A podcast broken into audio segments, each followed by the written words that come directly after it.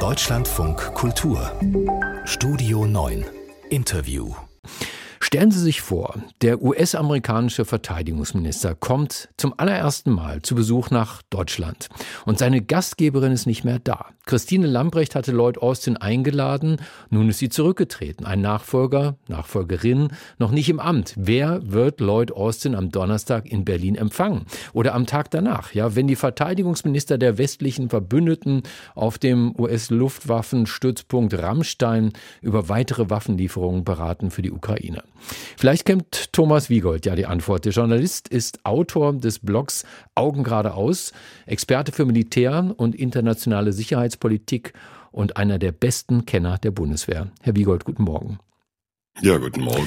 Macht Lambrecht jetzt einfach weiter, bis sie offiziell die Entlassungsurkunde erhält, oder gehen Sie davon aus, die taucht jetzt ab? Also es sieht ja so aus, dass sie abgetaucht ist schon. Gestern kam ja schon die Frage auf, wo ist sie denn? Und ihr Sprecher sagte nur, sie ist nicht im Ministerium. Also äh, sie wird sehr wahrscheinlich als Ministerin öffentlich nicht mehr in Erscheinung treten. Erst wieder im Amtssitz des Bundespräsidenten, wenn die Entlassungsurkunde überreicht wird. Was glauben Sie, was diese ganze Affäre im Ausland auslöst? Also wird Ihr amerikanischer Kollege äh, auch das Silvestervideo gesehen haben und sich fragen, diese crazy Germans, was stimmt mit denen nicht? Also ob Lloyd Austin das selber gesehen hat, da hätte ich Zweifel. Seine Leute, äh, seine Experten auch für PR haben es natürlich gesehen und werden ihn entsprechend gebrieft haben. Aber äh, auf dieser Ebene ist man immer sehr höflich und wenn es im Extremfall, was ich nicht glaube, so weit kommen sollte, dass äh, einer der parlamentarischen Staatssekretäre als äh, protokollarisch zweiter Vertreter den US-Minister empfängt, selbst dann würde er noch sagen, wie toll und alles sehr schön. Man ist auf der Ebene nach außen hin immer sehr höflich. Wer wird ihn denn dann empfangen? Schon ein Nachfolger, eine Nachfolgerin? Also ich denke schon, äh, dass der Kanzler nicht drumherum kommen wird, sehr schnell die Nachfolgerin, den Nachfolger zu benennen und äh, der Bundespräsident ihn oder sie zu R nennen. Also ein Vakuum äh, das dann dazu führt, dass in Rammstein in dieser Situation, also bei diesem Treffen der internationalen Kontaktgruppe für die Ukraine, dass in dieser Situation nur ein Vertreter anwesend ist, das ist in der aktuellen Situation nicht vorstellbar.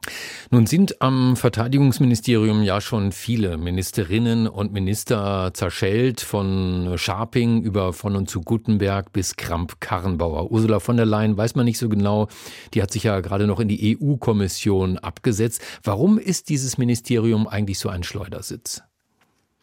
Ja, das, äh, da kommen ein paar Sachen zusammen. Zum einen ist dieses Ministerium äh, von der Struktur her absolut unvergleichbar mit anderen Bundesministerien. Ähm, selbst wenn man ein großes Ministerium wie das Auswärtige Amt nimmt mit seinen rund 5000 Leuten, das ist immer noch vergleichsweise klein gegenüber dem Verteidigungsministerium, an der der ganze Apparat Bundeswehr dranhängt mit einer Viertelmillion Menschen. Also die ganze Struktur der ganze Umfang ist ein anderer. Ähm, die Aufgaben sind andere, weil ähm, dieses Ministerium steuert direkt Leute, die, die eine exekutive Aufgabe haben. Auch das ist in keinem anderen Bundesministerium so. Wenn man also das zum Beispiel das Innenministerium vergleichen würde, die ganze Polizei ist ja Sache der Länder, die hängt gar nicht am Bundesinnenministerium. Also die haben damit nur indirekt zu tun. Die ganze Aufgaben führen dann dazu, dass man das, was in diesem Ministerium gesteuert und entschieden wird, ganz andere Auswirkungen hat. Und es kommt vielleicht noch etwas dazu, was in Deutschland anders geregelt ist als in anderen Ländern, zum Beispiel Frankreich oder Großbritannien. Da haben die Streitkräfte eigentlich relativ separat ihren Führungsbereich. Die haben in der Regel einen Generalstab. Das gibt es in Deutschland nicht. Und das Ministerium ist sozusagen eine politische Steuerung, nicht äh, direkt eine Steuerung der Streitkräfte. In Deutschland wirkt sich das, was im Bändlerblock oder auf der Harthöhe entschieden wird, ausgedacht wird, administriert wird, aus bis runter in die Truppe. Das führt dann wahrscheinlich zu einer gewissen Entfremdung. Wer hat denn die wahre Macht im Ministerium? Also wo sitzen die eigentlichen Strippenzieher? Die eigentlichen Strippenzieher sitzen in vielen Zwischenebenen im, im Ministerium. Das ist dann so eine Ebene, die äh, teilweise mit dauerhaften Posten auch von Offizieren besetzt ist, aber auch mit rotierenden, die als Referenten dort immer wieder reinkommen, auch die, die ganze Beamtenschaft. Nun ist es natürlich in jedem Ministerium so, da gibt es eine ja, eine, eine gewisse Schicht, die sagt, ist doch egal, wer unter mir Minister ist, weil wir bleiben immer da, wir garantieren die Kontinuität.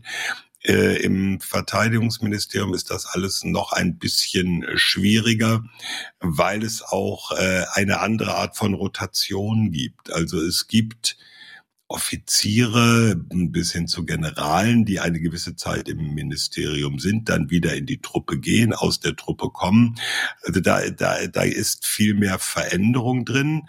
Das ist das eine. Und auf der anderen Seite gibt es äh, sicherlich auch ähm, beharrende Kräfte, die bestimmte Dinge haben wir schon immer so gemacht, auch äh, durchsetzen. Jetzt will ich denen nicht unbedingt Unrecht tun.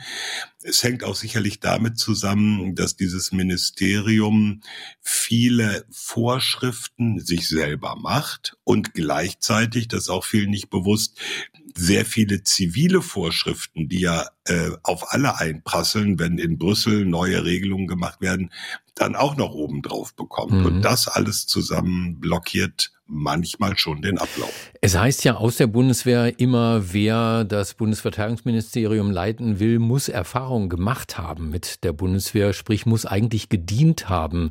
Äh, wer das nicht hat, hat per se schlechtere Karten. Das stößt sich daran, dass von zumindest den weiblichen Kandidatinnen, die jetzt im Gespräch sind, äh, das nicht erfüllt wurde. Wenn Sie jetzt mal in die Glaskugel blicken, was vermuten Sie? Wer übernimmt den Laden?